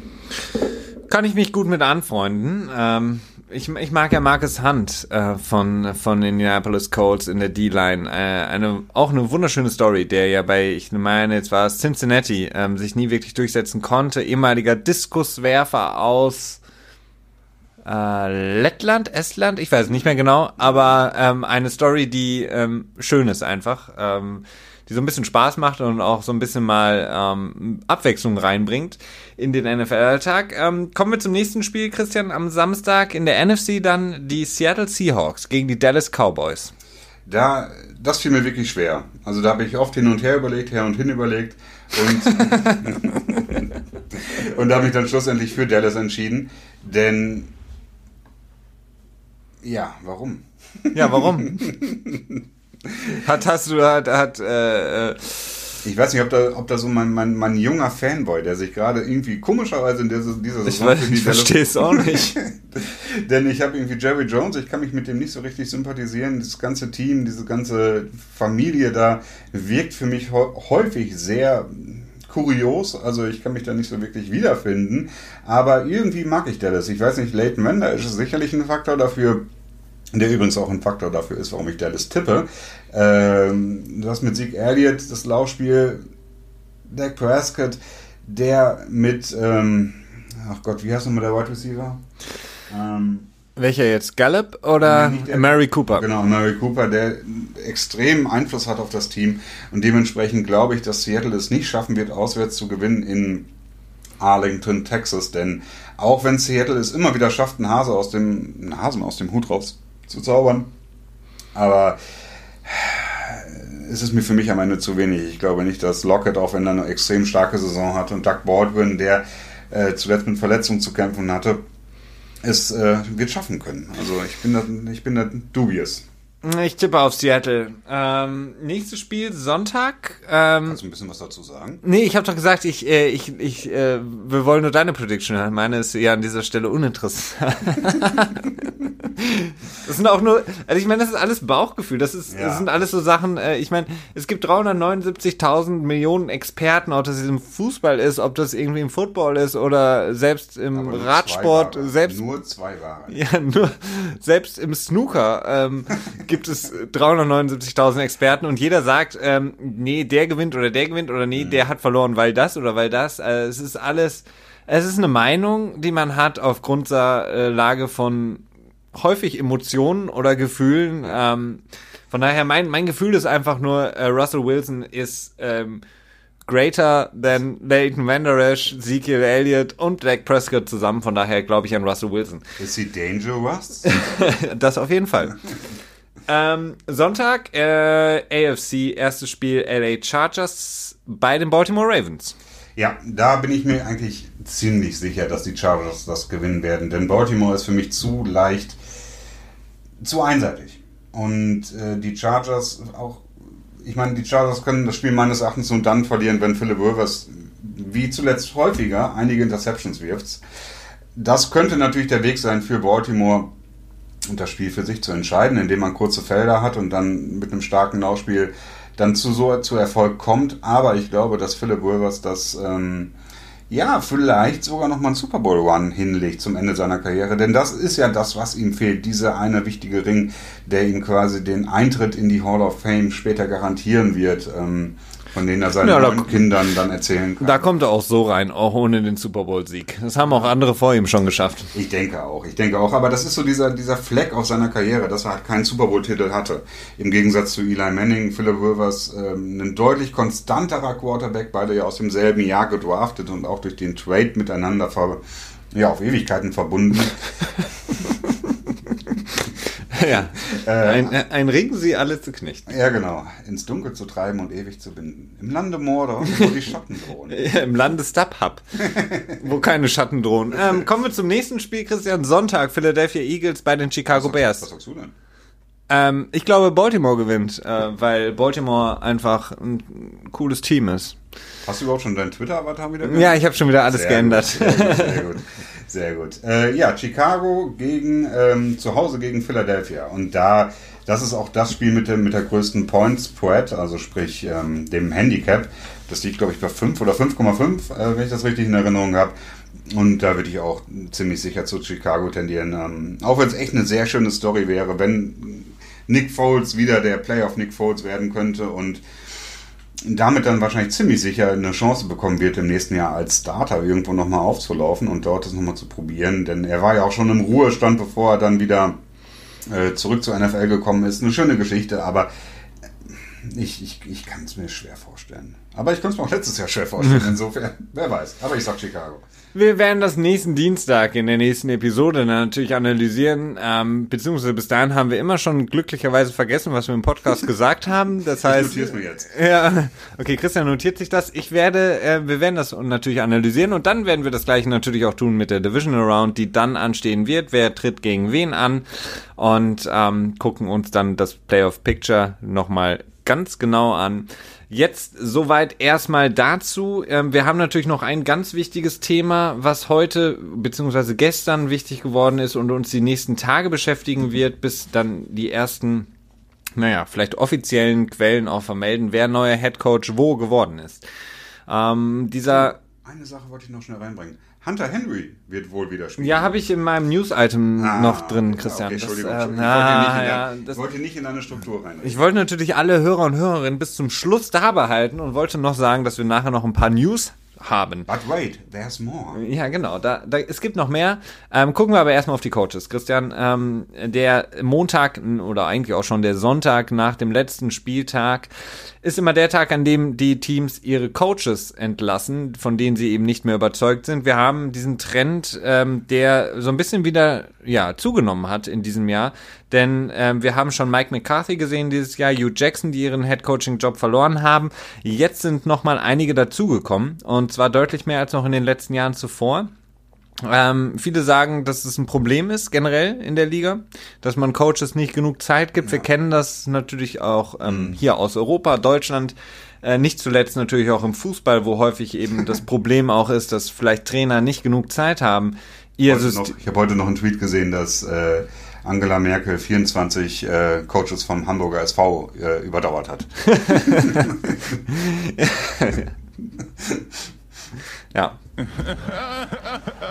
Aber auf jeden Fall ähm, ist ähm, in der NFL dieser Tag eben an der Tag, ähm, an dem viele Coaches ihren Job verlieren. Natürlich ist es ein sehr trauriger Tag, denn ähm, die Coaches, auch viele Assistant Coaches, die dann gar nicht so häufig genannt werden oder gar nicht häufig auch in den Medien äh, rauskommen, verlieren ihren Job, äh, müssen mit ihren Familien meistens dann umziehen, in der Hoffnung, irgendwo anders einen neuen Job zu finden, beziehungsweise sobald sie einen neuen Job haben.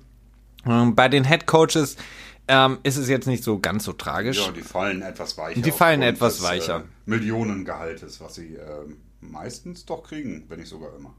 Genau. Ähm, auch da ist es natürlich so ähnlich wie bei Spielern. Ähm, man kann sehr viel diskutieren darüber, ob das gut ist oder schlecht ist, ob man einen Coach jetzt entlässt oder ob es gut oder schlecht ist, einen Coach äh, zu unter Vertrag zu nehmen. Das ist alles eine Sache, die kann man erst im Nachhinein so ein bisschen beleuchten oder kann zumindest angucken, was ist so, naja, der Erfolg des Coaches gewesen.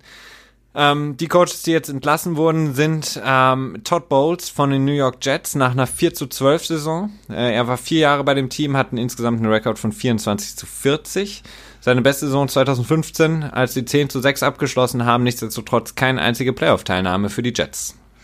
Ja, äh, gerade 2015, das letzte Jahr, in dem ähm, sie das letzte Spiel gegen Buffalo gewinnen mussten, ihr Schicksal selbst in der Hand hatten und dann verloren haben. Extrem enttäuschender Lauf in, in, bei den Jets. Ähm, jetzt mit dem Air Apparent, mit Sam Darnold, hat man ja natürlich den goldenen Schlüssel in der Hand, zum, um die AFC East und die New England Patriots endlich aufzuschließen. Ähm, und das macht man mit einem neuen Coach. Finde ich absolut gerechtfertigt, denn Todd Bowles, auch wenn es vielleicht nicht unbedingt seine, Fehl seine Schuld war, denn der Roster ist schlecht zusammengesetzt worden. Mike McCagnon, der jetzt auch seit 2015 dort ist, ähm, bleibt wohl erstmal nochmal da, ne? nach meinem ja. Wissensstand. Das könnte meines Erachtens eher der Fehler sein, aber man will ihm da noch eine Chance geben. Äh, für mich ein relativer No-Brainer, dass, dass er raus musste. Ja, was sie auf jeden Fall geschafft haben, aber ähm, das schafft eigentlich jedes schlechte Team, relativ viel Cap-Room anzuhäufen. Also zumindest nicht jedes schlechte Team schafft das, aber es ist nicht so schwierig. Ähm, die New York Jets ähm, zusammen mit den Indianapolis Colts das Team mit dem meisten ähm, Cap Room. Problematisch ist es einfach nur ähm, ein Team, das auch in den nächsten Jahren im Umbruch sein wird. Ähm, das heißt, viele ja, gestandene Veterans, äh, die dann auf dem Markt sein könnten. Le'Veon Bell wird natürlich immer wieder genannt. Ist die Frage, ob er dann zu einem Team wie den Jets geht, die eben in der AFC East immer noch gegen die Patriots laufen müssen, äh, wo immer noch fraglich ist, ab wann sie wieder in die Playoffs kommen werden. Da ist es schwierig, dann Spieler unter Vertrag zu nehmen. Ja, du hast halt ein paar Spieler, ein paar Schlüsselspieler, die um die man bauen kann. Jamal Adams, der Safety, der eher durchaus die Chance hat, zu einem richtig, richtig großen zu werden und jetzt schon ein sehr guter ist. Mit Sam Darnold hoffst du halt, dass du dass die, die Lernkurve von Jahr 1 zu Jahr 2 deutlich besser ist. Ähm, Leonard Williams vielleicht so ein Building Block. Ja, Trumaine Johnson könnte sich vielleicht nächstes Jahr wieder fangen, der in diesem Jahr extrem enttäuscht hatte. Ähm, da ist so ein bisschen was das Team hat ein paar Schlüsselspieler, aber das Team selbst ist insgesamt sehr schwach aufgebaut, ja. ja. Mhm. Ähm, die Wide Receiver Position ist natürlich ein großes Problem. Ja. Deswegen ist mich echt wundert, dass Mike McKagan noch da ist. Also das ist, ähm, aber ja gut, gut. Ja, das ist die Entscheidung von Mr. Ross dann. Ähm, die Coaches gehen halt in der Regel immer zuerst, was meines Erachtens auch nicht immer so ganz fair ist. Absolut nicht. Ähm, dann äh, ebenfalls in der AFC East, ähm, die Miami Dolphins haben sich von Adam Gase getrennt. Adam Gase ähm, mit 7 zu 9 die Saison abgeschlossen. Insgesamt ähm, 23 zu 25 Rekord. Im ersten Jahr die Playoffs erreicht, danach eigentlich nur noch Losing Records ähm, an den Start gebracht. Für äh, ja, Adam Gase äh, ist, ist, ist eine schwierige Sache. Also es wird viel berichtet, dass äh, das Team intern äh, Probleme gab. Der Locker Room, den hatte er wohl relativ zeitnah in dieser Saison auch schon verloren, obwohl sie ja so großartig gestartet sind ähm, hatten natürlich auch viel mit Verletzungen zu kämpfen. Er ist äh, gebunden gewesen und an Ryan Tannehill, der jetzt wahrscheinlich nicht mehr zurückkommen wird zu den Dolphins. Ähm, naja, auch eher so ein bisschen ein Opfer vielleicht, ein Bauernopfer vielleicht bei den Miami Dolphins, denn auch sie haben es nicht geschafft, ähm, den Roster aufzubauen, beziehungsweise er, er war deutlich besser als jetzt im Vergleich zu den Jets, aber ähm, wirklich Erfolg konnten sie nicht vorweisen und Adam Gase auf jeden Fall einer derer, die als junger Offensive-Minded Coach wahrscheinlich kein Problem haben wird, in der kommenden Zeit einen neuen Job zu finden. Er ist auf jeden Fall jetzt schon direkt wieder ein High Demand. Also er wird viel nachgefragt. Ähm, er könnte nächstes Jahr schon wieder einen Head-Coaching-Job haben, was natürlich auch klar ist, wenn acht Stellen offen sind, die muss man ja auch irgendwie besetzen. Und nur Coordinators oder so zu ziehen oder aus dem College, das ist selten der Fall. Also ich denke mal, dass mindestens drei der acht Positionen wieder von ehemaligen Head Coaches besetzt werden. Ähm, zu Adam Gaze noch, er hat sich halt wirklich mit Spielern überworfen. Ne? Also sollte da wirklich richtig Probleme gehabt haben. Ich glaube, Jarvis Landry hatte in dem Moment, wo er, äh, wo die Nachricht rauskam, dass er gefeuert wurde, hat er irgendwie nur vier äh, extrem stark lachende Smiley-Emojis getwittert.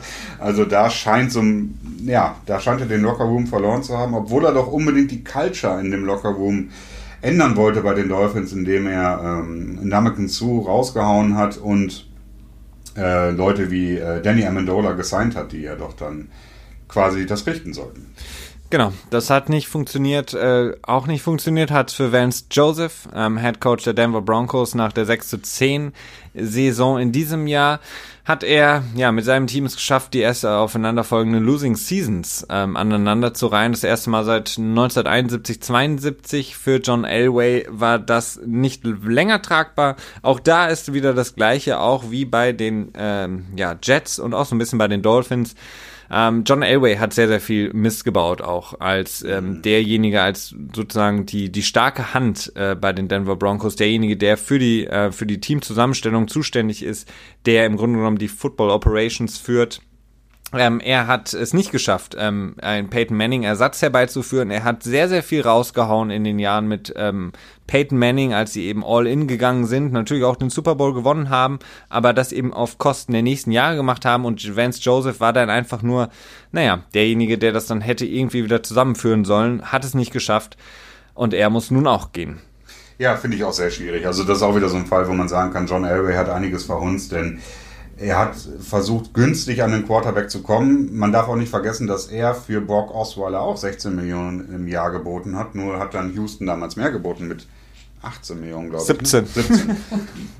Und dementsprechend hatte äh, Elway im Prinzip Glück gehabt, dass äh, Houston quasi ihm Osweiler von der Hand genommen hat. Und dann hatten wir die ganzen anderen Experimente, die da passiert sind. Case Keenum zumindest dieses Jahr hat er nicht überzeugt. Und ähm, tja, was man da dann schlussendlich Van Joseph dann anrechnen kann, ist immer schwierig, aber häufig sind es halt, ähm, tja, Figureheads. Ne? Ja, Dirk Cutter, ähm, das hatten wir schon häufig angesprochen. Ähm, ein, ja, der vielleicht am leichtesten zu ähm, erklärende rausschmiss bei den Head Coaches, der Cutter, der es nicht geschafft hat, äh, mit einem sehr, sehr guten Team der Tampa Bay Buccaneers was zu erreichen. 19 zu 29 sein Rekord. Seit elf Jahren keine Playoff-Teilnahme mehr. Gruden lacht sich ins Fäustchen so ein bisschen. Äh, die Tampa Bay Buccaneers, ähm, da natürlich in dieser Saison auch so ein bisschen die Problematik ähm, auf der Quarterback-Position. Wir hatten Ryan Fitzmagic, ähm, dann hatten wir wieder James Winston, dann hatten wir wieder Fitzmagic, ähm, der dann auch nur Fitzpatrick war. Und, und dann hatten wir wieder Winston und jetzt haben wir eben äh, die Situation, dass äh, der Cutter gefeuert wurde. Eine eigentlich, wie ich finde, attraktive Stelle in Tampa, denn das Team ist insgesamt ähm, relativ gut zusammengesetzt. Ähm, es hat einen ähm, breit aufgestellten Kader. Ähm, sie haben ein paar Superstars mit drin. Ähm, die Frage ist einfach nur, James Winston, an ihn ist man noch gebunden. Ähm, mit ja, ihm. Du kannst ihn cutten, aber du willst ihn wahrscheinlich nicht cutten. Ne? Also ich, ja. es wirkt so, als wenn Tampa Bay das nächste Jahr mit ihm auch nochmal ausspielen will. Ähm, die Garantie liegt bei 20 Millionen und wird zu Beginn des Ligajahres dann, glaube ich, garantiert. Ähm, die Frage ist halt, was ist die Alternative? Das ist halt wirklich immer die Frage. Und ich glaube, im Free Agency Markt wirst du keinen Quarterback finden, von dem du ausgehen kannst, dass er besser sein wird als James Winston zumindest was, was so, es geht ja immer um Floor und, und Ceiling, also sprich, äh, wo ist das Maximum und wo ist das Minimum und das ist bei James Winston halt extrem weit auseinander. Ne? Also sprich, du hast, er kann extrem stark sein, aber auch extrem schwach und ähm, naja, aber mit ihm, die wollen es halt nochmal ein Jahr probieren und dann gucken, wo sie dann stehen und dann ganz am Ende evaluieren. Und ja, das kann schon interessant sein für Head Coaches. Auf jeden Fall eine interessante mhm. Stelle. Ähm, 16 Jahre übrigens hat ähm, evaluiert der gute Marvin Lewis in Cincinnati, bevor er dann, ähm, man hat es so ein bisschen versucht zu ähm, als beidseitiges, man hat sich darauf. Das glaube ich aber auch. Ich glaube nicht, dass, ich glaube, wenn er gesagt hätte, nee, ich will nicht gehen, dann wäre er auch nicht gefeuert worden. Also. Ja, okay. das mag sein. Also, aber auf jeden Fall hat Marvin Lewis gesagt, er geht, äh, denn er hat auch noch mal in der Pressekonferenz gesagt, das ultimative Ziel ist natürlich, den Super Bowl zu gewinnen und das haben sie nicht geschafft in 16 Jahren unter seiner rigide. Ähm, noch nicht mal ein Playoff-Spiel. genau, noch nicht mal ein Playoff-Spiel. Drei äh, Jahre hintereinander jetzt keine Playoffs mehr. Er ist trotzdem immer noch der Winnings-Coach ähm, des Franchise, also die meisten Siege errungen als Head Coach. 131, aber auch 122 Niederlagen. Ähm, naja, nach 16 Jahren Marvin Lewis Ära geht zu Ende. Ich glaube, da kann man einfach sagen, ähm, ein Umbruch tut diesem Team ganz gut. Sie haben sehr, sehr viele entscheidende Positionen, die zu evaluieren sind, die man neu bedenken muss. Andy Dalton natürlich an erster Linie. Ähm, aber dann hat man eben auch eine, eine Defense, die so ein bisschen auch in die Jahre gekommen ist auf einigen Positionen. Man hat Spieler wie Vontaze Perfect noch drin, der zwar vielleicht sportlich ein guter Spieler ist, aber eigentlich in der Liga nichts mehr zu suchen hat. Ähm, dann hat man gute junge Stars in der Offense. Ähm, man hat noch AJ Green, den man natürlich vielleicht noch irgendwie gerne halten möchte, noch mal ein bisschen was aus ihm rausholen möchte. Ich glaube, der richtige Zeitpunkt, ähm, jetzt mal ähm, da einen neuen Weg zu gehen. Viele sagen natürlich, der richtige Zeitpunkt wäre schon vor fünf Jahren gewesen. Ähm, nichtsdestotrotz, ich glaube, Marvin Lewis, ähm, das unterschätzt man immer so ein bisschen, ist, glaube ich, ein guter Coach, wenn es darauf ankommt, ein Team zusammenzubauen. Man hat ähm, Cincinnati schafft es eigentlich immer, so ein bisschen unterm Radar zu fliegen. Da passiert eigentlich nichts Schlimmes. Wenn man jetzt mal von Perfect absieht, ähm, ist das ein Team, was gut zusammenhält, wo es eigentlich selten irgendwelche Probleme gibt, wo es selten irgendwelche Aussetzer gibt. Von daher, das hat, kann man Marvin Lewis schon ähm, anrechnen, dass er das geschafft hat, ähm, ein Team da zusammenzubauen, was eben nicht immer alle schaffen und äh, was auch nicht immer so normal ist. Ähm, viele denken ja immer, nur weil man irgendwie ein großartiger Coach ist, wie zum Beispiel Sean McVay etc., ähm, könnte man das automatisch auch alles mitnehmen, aber das sind häufig Sachen, die von anderen Leuten in den Franchises getrieben werden oder organisiert werden. Und ich habe den Eindruck, dass Marvin Lewis da sehr, sehr viel getan hat für das Franchise insgesamt. Ja, definitiv. Man darf auch nicht vergessen, damals, als er das Franchise übernommen hat, vor 16 Jahren, der war Cincinnati so ein bisschen das Cleveland Brown von heute so ungefähr. Also, und er hat es halt geschafft, das herumzudrehen. Äh, nur muss ich aber auch dazu sagen, klar, das war eine gute Leistung, aber sowas kann man halt nach sechs Jahren locker geschafft haben, denn ja, okay, damals war die Salary Cap Ära noch ein bisschen anders, aber spätestens seit 2011 dauert halt so ein, so ein Umbruch in dem Team, wenn du es gescheit anstellst, ein bis zwei Jahre. Du kannst selbst, wie du, du hast es ja bei Seattle gesehen, die haben jetzt von ihrer Defense einen kompletten Umbruch drin gehabt und haben das innerhalb äh, von, ja, on the fly quasi schon fast geschafft, innerhalb von ein bis zwei Jahren. Und da hat Marvin Lewis einfach wirklich die letzten fünf Jahre echt dahinschlendern lassen und äh, einiges vergeudet, denn ja, Andy Dalton wäre zu mehr in der Lage gewesen, ich weiß es nicht, keine Ahnung. Ist schwierig. Aber naja, für Cincy ist es sicherlich gut, äh, sich jetzt neu zu orientieren. Und was macht man da Besseres, als Hugh Jackson anzustellen? Ja, Marvin Lewis hat für Hugh Jackson ein äh, gutes Wort eingelegt. Ähm, was das dann bringt, kann man ja, weiß man nicht. Ähm, man weiß nur, dass Hugh Jackson wahrscheinlich eine gute Chance haben wird, einen neuen Head-Coaching-Job auch zu bekommen in naher Zukunft. Ähm, ja, Cincinnati wäre dann wahrscheinlich die, die beste Adresse für ihn persönlich. Äh, wir werden sehen. Die, die letzte oder beziehungsweise vorletzte ähm, Stelle, die noch äh, geöffnet wurde jetzt, ist äh, in Arizona. Die Cardinals haben sich von Steve Wilkes getrennt, äh, der nur ein Jahr Zeit hatte, ähm, da das Ruder so ein bisschen rumzureißen. Ähm, das schlechteste Abschneiden nach dem Umzug ähm, aus St. Louis 1988 mit 3 zu 13. Man hat den hoffentlich Franchise-Quarterback in Josh Rosen ähm, gedraftet. Man hat ähm, aber ansonsten in dem Team wirklich sehr, sehr viele Lücken. Man hat ein Team, das sehr schwach aufgestellt ist, insgesamt nicht breit aufgestellt ist. Äh, Steve Kame, der äh, General Manager, hat dann nicht unbedingt den besten Job gemacht. Und äh, ja, Wilkes ist so das klassische Bauernopfer, mhm. wie ich finde. Denn nach einem Jahr sagt man ihm im Grunde genommen schon, nee, eigentlich wollen wir nicht mehr mit dir weiterarbeiten. Ja, das stimmt schon, das sehe ich ein bisschen ähnlich. Ähm, nach einem Jahr finde ich es generell schwierig, jemanden zu feuern. Da muss schon wirklich ähm, extremes Fehlverhalten quasi da gewesen sein oder Fahrlässigkeit. Und es wirkt verfrüht, aber Nein, nein, ja, jetzt muss ich auch dazu sagen, bei den Cardinals bin ich nicht so drin. Ähm, was man sagen kann, haben echt einen, sie haben halt wirklich einen guten Building-Block, ne? Sie haben gute Spieler am Start. Die Zukunft wird zeigen, was Rosen zu bringen hat.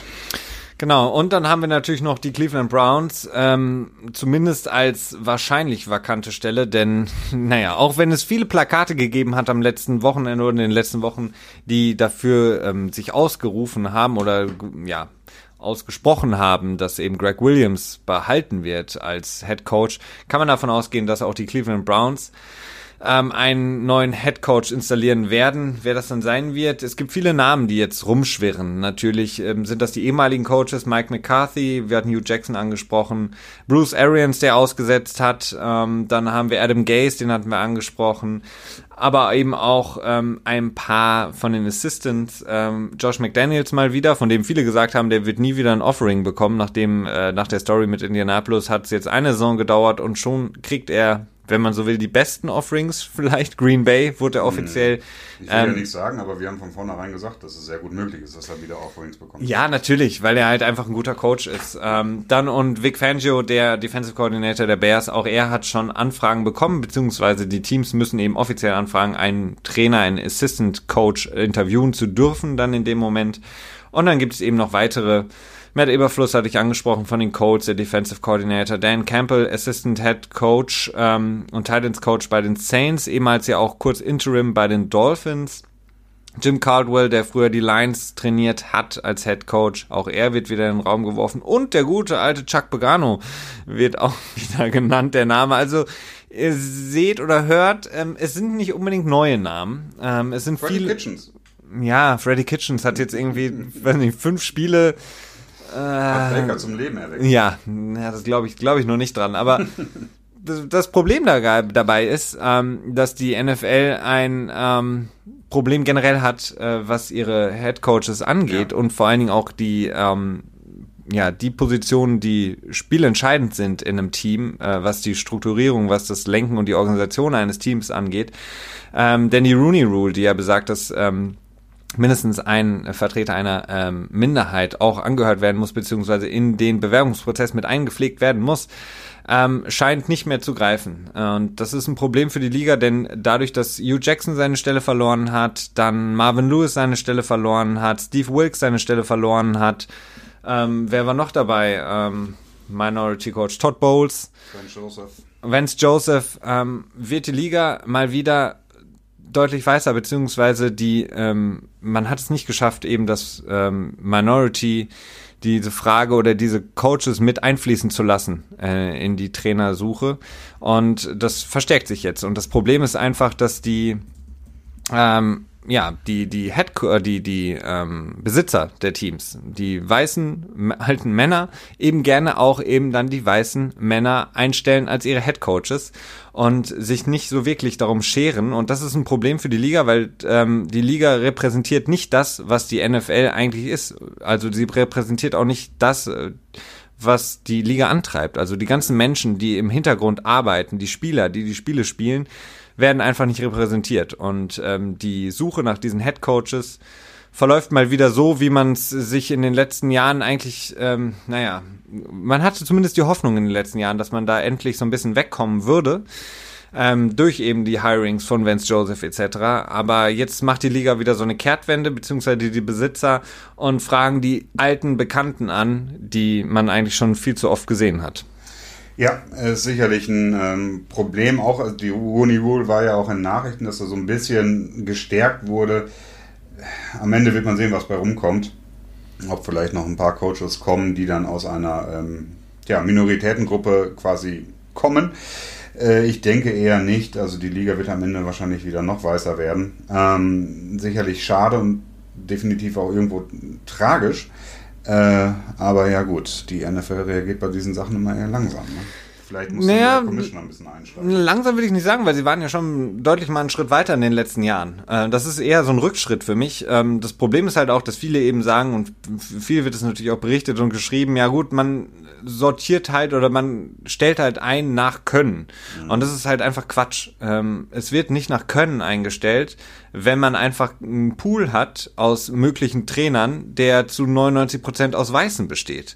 Also die Liga muss es endlich schaffen, ähm, dass ähm, man dieses äh, Problem ähm, dieser Trennung immer noch ähm, einfach mal umgeht. Also man muss endlich mal diesen Pool erweitern und mhm. auch vor allen Dingen Trainern einer Minorität endlich die Chance geben, sich äh, beweisen zu dürfen. Stimmt, definitiv. Man muss endlich dahin kommen, dass, dass alle ähm, die, gleiche, die gleichen Chancen haben, auch eingestellt zu werden von natürlich den weißen Besitzern, denn nur dann kann man auch eben wirklich ähm, sagen, man stellt ja nach Können ein. Denn was die anderen können, weiß man gar nicht, weil man sie gar nie einlädt, weil man sie gar nicht drin haben will in dem Zirkel. Man will sie nicht drin haben und weiß auch nicht, was sie können. Und ähm, das ist so ein bisschen das Problem, was ich dabei sehe, wenn jetzt eben Mike McCarthy wieder eingestellt wird, Bruce Arians eingestellt wird, Josh McDaniels eine Head-Coaching-Position bekommt, Vic Fangio, Chuck Pagano und wer weiß was noch. Ähm, dann muss ich sagen, ganz ehrlich, ähm, dann hat die Liga einen Schritt 15 Jahre zurück gemacht. Ja, ich meine, ein, ein, ein Thema, das sich immer wieder durchzieht durch die NFL, ist immer die Angst vor dem Unbekannten. Und ähm, ich glaube, das kann man deutlich feststellen. In der NFL ist es so. Also man nimmt lieber einen alten Veteran als einen jungen Spieler, äh, weil man weiß, was, was der mal hatte. Und da kann man sich so ein bisschen, da weiß man, was man hat und braucht keine Angst haben. Und so ist es halt auch oft bei diesen Head-Coaching-Positionen. Ähm, ja, ich weiß es nicht. Vielleicht äh, kann eigentlich auch nur da, dazu hoffen, dass dann vielleicht äh, der nächste Sean McVay dann äh, einer Minorität angehört und dann alle sagen, oh, das geht ja. Ja, vor allen Dingen, ähm, man muss es halt einfach mal das erweitern, man muss das Bewusstsein auch mal erweitern und momentan ist es nicht nur durch Colin Kaepernick und die anderen Sachen, die wir hatten, mal wieder ein Rückschritt, was die Head-Coaching-Positionen angeht. Und jeder, der sagt, ähm, man stellt nach Können ein oder nach Erfahrung, ähm, der hat einfach das ganze Problem nicht verstanden, der hat im Grunde genommen die Tragweite nicht verstanden und sollte eigentlich besser schweigen, denn es geht hier einfach nur darum, dass man aus einem Pool greift, der zu 99 Prozent weiß ist, weil man niemand und anderen weiß bleibt, und damit weiß bleibt, weil man eben niemand anderen in den Pool reinlässt, ähm, weil du kannst nur jemanden beurteilen nach seiner Head Coaching ähm, ja, nach seinem Können als Head Coach, wenn man ihm auch mal die Chance gibt. Äh, und ähm, dann hilft es auch nicht, wenn die Liga sich irgendwie groß damit brüstet, dass man irgendwie, keine Ahnung, mal wieder irgendwie ein Programm ins Leben gerufen hat oder dass mal wieder irgendwo ein Interim da ist oder dass wir wieder irgendwelche Assistant, Assistant, Assistant Coaches hat oder dass man jetzt auch mit äh, Frauen arbeitet. Wow, großartig. Also das ist, ist wirklich sehr schade. Ähm, Christian, zum Abschluss unserer gemeinsamen Folge heute vielleicht noch ein paar News, äh, die du schon leicht äh, angeteasert hattest. Gerne, gerne, gerne, ähm, gerne. Was ist denn, ähm, du kennst dich ja gut aus mit äh, Big Ben. was ist passiert mit Antonio Brown? Ja, so ganz genau weiß man es nicht. Aber anscheinend hat Antonio Brown jetzt zum dritten Mal in dieser Saison unerlaubt, äh, ist er dem Training oder Meetings ferngeblieben. Und das scheint der Fall zu sein. Ähm, er hat wohl, ist wohl ausgerastet und hat, äh, so wie ich es gelesen habe, äh, seinem Quarterback Ben Roethlisberger ähm, einen Ball zugeworfen. Man weiß nicht genau in welcher Art und Weise. Also Ball zugeworfen wäre nett. Ich glaube, er hat ihn, äh, er hat den Ball auf ihn geschmissen. Genau. Ich weiß jetzt nicht genau, in welcher Art und Weise es passiert ist. Aber da ist Drama in Pittsburgh. Definitiv. Ähm, soweit, soweit, dass schon das äh, gesagt wird, äh, er müsste jetzt getradet werden. Könnte vielleicht ein bisschen verfrüht sein, denn ihn zu traden ist nicht leicht. Wenn man ihn im nächsten Jahr tradet, wird er eine Dead Money von 20 Millionen mit sich einherbringen, was enorm ist. Ja. Das ist eine Menge Geld. Hm, nicht unmöglich, das würde ich jetzt nicht sagen, aber es ist hart, denn Dafür müsste natürlich dann auch die Kompensation in dem Trade dementsprechend sein und mindestens ein First-Round-Pick sein, wenn nicht sogar mehr, je nachdem, wo der First-Round-Pick ist im Draft. Äh, ich denke eher nicht. Ich denke eher, dass äh, die sich da irgendwie noch wieder zusammenraufen können ähm, und Mike Tomlin, hm, der, so wird es berichtet, eher immer auf der Seite von Ben Roethlisberger ist, ähm, vielleicht eine Möglichkeit findet, ein etwas besserer Coach zu werden und äh, sich dann auch um Antonio Brown kümmern kann. ja, es wird viel berichtet. Äh, ähm, dass eben der Lockerroom gespalten ist. Also ich meine, wir haben die Stories auch gehört, die sich um Le'Veon Bell gerankt haben, dass der Lockerroom äh, von ihm irgendwie auseinandergenommen wurde, man die Sachen verteilt hatte. Mhm. Äh, wie so, ähm, naja, nee, ich will jetzt nicht sagen, woran mich das erinnert hat. Das wird zu weit führen, ähm, aber da scheint es ein paar Probleme zu geben. Ähm, Antonio Brown, ja, vielleicht nicht leicht zu handeln, aber auf jeden Fall machbar, denn ähm, sonst baut er eigentlich kaum Müll, kaum Scheiße. Also er ist irgendwie, also ich jetzt im, im Sinne von er, Facebook Live. Ja, aber jetzt im Sinne von, er fährt ja. betrunken Auto, nee, er, stimmt, er mhm. kloppt sich oder er nimmt Drogen oder was auch immer, also keine Suspension etc., ähm, sondern es sind also teaminterne Sachen, die man wahrscheinlich sehr, sehr gut handeln kann. Das denke ich auch. Man muss halt nur das Team im Griff haben und ähm, ja, da, da, bin ich eher so ein bisschen skeptisch, ob äh, Tomlin das hat. Ähm, Hunter Henry, du hast es angesprochen, Thailand, der Los Angeles Chargers hat wieder Team-Raps mit dem ersten Team genommen, sprich im Training mit dem ersten Team trainiert. Ähm, die Hoffnung ist, dass er vielleicht schon gegen Baltimore ein paar Snaps spielen kann. Ähm, zumindest ähm, hofft man es. Man, die Frage ist jetzt natürlich, wie, wie ist so seine Kondition? Also, dass das Knie wohl hält, da ist man sich sicher. Die Frage ist jetzt, kann man ihn schnell wieder reinbringen, was die Kondition angeht, dass er wirklich das Spiel auch machen kann. Da dürften wir sehr gespannt sein. Wäre natürlich für die Chargers, gerade gegen Baltimore, Definitiv. Sehr wichtig. Definitiv. Ähm, ich finde das auch ziemlich abgefahren, muss ich sagen, dass er tatsächlich nochmal spielt. Das hat man nicht häufig, dass äh, in den, äh, ja, war das bei den OTAs oder was im März? Auf jeden Fall in diesem Jahr noch das Kreuzband gerissen und dann spielt er noch in den Playoffs. Vielleicht. Wir wissen es ja noch nicht. Aber sicherlich so, dass die Chargers ihn brauchen können, denn Antonio Gates, sein Replacement, ja, hat halt nur 333 Yards ercatcht, zwei Touchdowns. Äh, sicherlich für das Alter von Antonio Gates auch ganz okay. Und das Gewicht. Definitiv. Ähm, aber die dürften sich freuen, wenn er zurückkommt. Und ähm, es ist eine schöne Geschichte. Also ich, würde mich wirklich freuen, wenn das passiert. Ja, Stephen A. Smith hat schon vor drei Wochen gewusst. Genau. Jetzt wissen es alle. Deswegen gibt es einfach Leute, die bei ESPN jeden Tag vor der Kamera stehen dürfen, denn die haben einfach Insights, die wir als normale Menschen nicht haben. Genau. Da, damit nochmal der Dank an Stephen A. ähm, für diese Info. Und dann, Christian, lass uns doch die äh, Folge thematisch auf jeden Fall schließen ähm, mit Gruden. Denn wir haben im diesem Jahr sehr viel über Gruden gesprochen. Wir hatten häufig äh, ihn, naja, uns so ein bisschen lustig gemacht. Ähm, naja, er hat nicht unbedingt den Erfolg gehabt. Die, die ähm, Oakland Raiders sind jetzt erstmal auf der Suche nach einem neuen Stadion. Du hast angesprochen oder du hast mir gesagt, dass sie äh, verhandeln mit äh, Tottenham. Mhm. Ja, Und, aber das ist wahrscheinlich. Ähm, sie suchen ein neues Stadion, was sie auf jeden Fall nicht mehr brauchen, nachdem Ozzy Newsom auch, nee, Entschuldigung, nicht Ozzy Newsom, äh, Mackenzie. Genau auch ein GM, äh, der einer Minorität angehört, äh, das ähm, die Oakland Raiders jetzt verlassen hat, hat äh, John Gruden seinen alten Buddy Mike Mayock, den man viel von der Draft Coverage kennt, ähm, ja, als neuen GM installiert. Und ähm, die beiden trennt, ach nicht trennt, verbindet eine lange Vergangenheit. Schon in Philly, glaube ich, haben sie zusammengearbeitet mal. Ähm, er ist jetzt also der neue GM der Raiders. Ähm, es gab schon ein lustiges Statement von Gruden, der gesagt hat, äh, wenn es eine schwierige Verhandlung gibt, äh, macht's Mike Mayock und wenn es leicht ist, dann übernehme ich das. Sprich. Spricht am besten, macht Mike Mayock alles. Ja. Beziehungsweise wir wissen gar nicht, wie gut Mike Mayock ist. Ja, ähm, das ist die große Frage. Ich bin auch so ein bisschen skeptisch, denn äh, der General Manager von den San Francisco 49ers, äh, John Lynch. John Lynch, genau, kam ja auch aus dem Medienbereich mehr oder weniger ist es nicht unmöglich. Mike Mayock ist ein großer Name. Äh, es wurde auch gesagt, dass er unter Vertrag genommen wurde, weil er eben dazu in der Lage ist, ähm, dem Head Coach der Raiders, John Gruden, auch mal die Stirn zu bieten. Oh. Ob das tatsächlich der Fall ist. Oder ob er dann selber getradet wird. genau.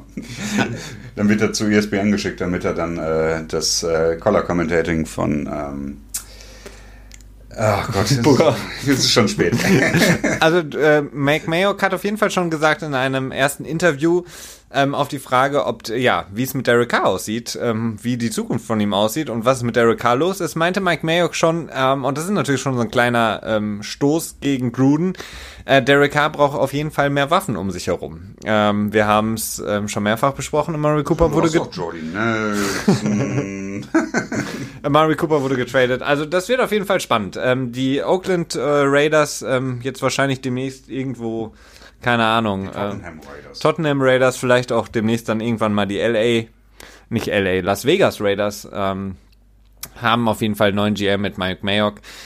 Wir sind gespannt, wir schauen uns das an und ähm, amüsieren uns. Ähm, und so werden wir jetzt auch ins äh, kommende Playoff-Wochenende steigen. Denke ich auch. Also die Raiders bieten in der Tat äh, äh, sehr soap-mäßigen, mäßige Unterhaltung. Ich habe noch eine Sache, die ich kurz reinbringen wollte, noch eine schöne Nachricht zum Start des Jahres, die äh, TV-Zahlen, also die, wie nennt man das auf Deutsch, die ähm, Zuschauerquote? Können Marktanteil oder so? Marktanteil ist auf jeden Fall wieder deutlich gewachsen, um, ich glaube, 8% im Vergleich zum letzten Jahr. Denn letztes Jahr gab es ja oft die Sache, NFL ist tot, die schafft es nicht mehr, sie verliert an äh, tja, an Zuspruch, auch wegen der ganzen Geschichte mit Colin Kaepernick und den, der Tweeterei von Trump, äh, wieder deutlich gestiegen. Also man kann das wahrscheinlich nur auf den normalen, ähm, tja, auf den normalen Dump quasi zurückführen, der entstanden ist durch das äh, Präsidialrennen. das ja auch viel ähm, Aufmerksamkeit von allen Seiten gefordert hat, verständlicherweise. Ja, das sind auf jeden Fall schöne Nachrichten. Ähm, das war's für uns, äh, Christian. Wir genau. hören uns in der kommenden Woche wieder. Wenn du dann nicht mehr dabei bist, ist auf jeden Fall sehr schön, dass du hier bist. Wir werden jetzt noch äh, noch ein bisschen planen, noch ein paar Sachen machen für unseren nächsten Podcast und ähm, hören uns dann am nächsten Dienstag wieder. Oder morgen beim Petspot. Oder morgen beim Petspot. Macht's gut, bis dahin, ciao.